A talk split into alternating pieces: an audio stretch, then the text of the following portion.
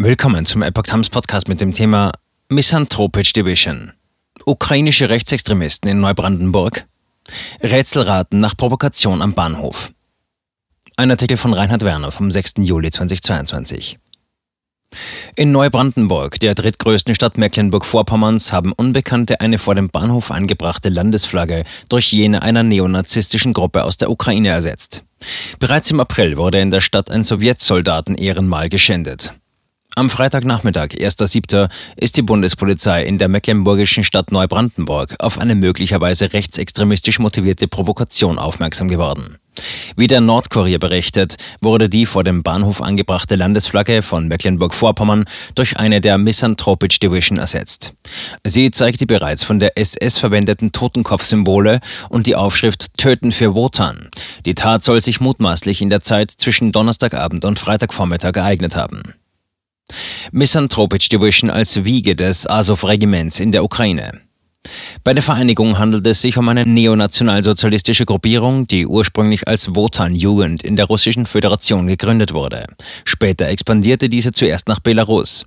In der Zeit des Euromaidan hatten jedoch die häufig von der russischen Justiz verfolgten Führungskader der Wotan-Jugend wie Maxim Marzinkewitsch, Tesak und Dmitri Pavlov ihren Lebensmittelpunkt in die Ukraine verlegt. Sie waren mitbeteiligt, als dort unter dem Namen Misanthropic Division eine gleichgesinnte Gruppierung gegründet wurde. Diese soll unter anderem gemeinsam mit anderen Ultranationalisten am 2. Mai 2014 in Odessa an Ausschreitungen beteiligt gewesen sein.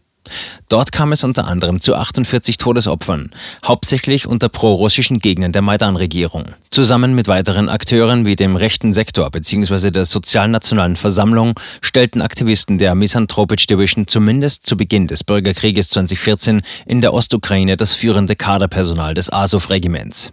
Dieses wurde später in die reguläre Befehlsstruktur der ukrainischen Streitkräfte eingegliedert. Für die meisten russischen Staatsangehörigen aus dem Umfeld der Wotan-Jugend oder anderer rechtsextremistischer Gruppierungen kostete es wenig Überwindung, gegen pro-russische Kräfte in der Ukraine oder später gegen die russische Armee selbst zu den Waffen zu greifen. Viele russische Ultranationalisten hatten bereits den Euromaidan begrüßt. Damals hofften sie, dass es in Russland selbst zu ähnlichen Entwicklungen kommen würde. Der russische Staat und die Führung im Kreml gelten auch in diesen Kreisen als Feindbild. Dies liege insbesondere an ihrer positiven Bezugnahme auf den Sieg der Sowjetunion über Hitlerdeutschland und ihrer aus Sicht der weißen Nationalisten verdammenswerten Betonung des multinationalen Charakters der russischen Nation. Zusammenhang mit Vandalismus in Neubrandenburg im April. Seit Beginn der russischen Militäroffensive in der Ukraine am 24. Februar dieses Jahres befindet sich eine vierstellige Zahl an ukrainischen Flüchtlingen im Landkreis Mecklenburgische Seenplatte. Ob sich der Urheber der Provokation in deren Reihen befindet, ist ungewiss. Eine False Flag Aktion von Gegnern der deutschen Unterstützung der Ukraine im Krieg mit Russland wäre zumindest theoretisch ebenfalls denkbar. Die Misanthropic Division und andere militante neonationalsozialistische Gruppierungen aus der Ukraine verfügen mittlerweile aber auch über eine autochtone Anhängerschaft in mehreren Ländern Europas. In Deutschland pflegen Mitglieder dieser Bewegung ebenfalls Kontakte zu Gleichgesinnten. So sind diese beispielsweise in Parteien wie der NPD oder dem Dritten Weg, aber auch schwerpunktmäßig in den neonazistisch ausgerichteten Teilen der Black Metal Szene. Im April war es in Neubrandenburg bereits zu einer Schändung des sowjetischen Ehrenmals auf dem neuen Friedhof sowie einer Gedenktafel für KZ-Opfer gekommen.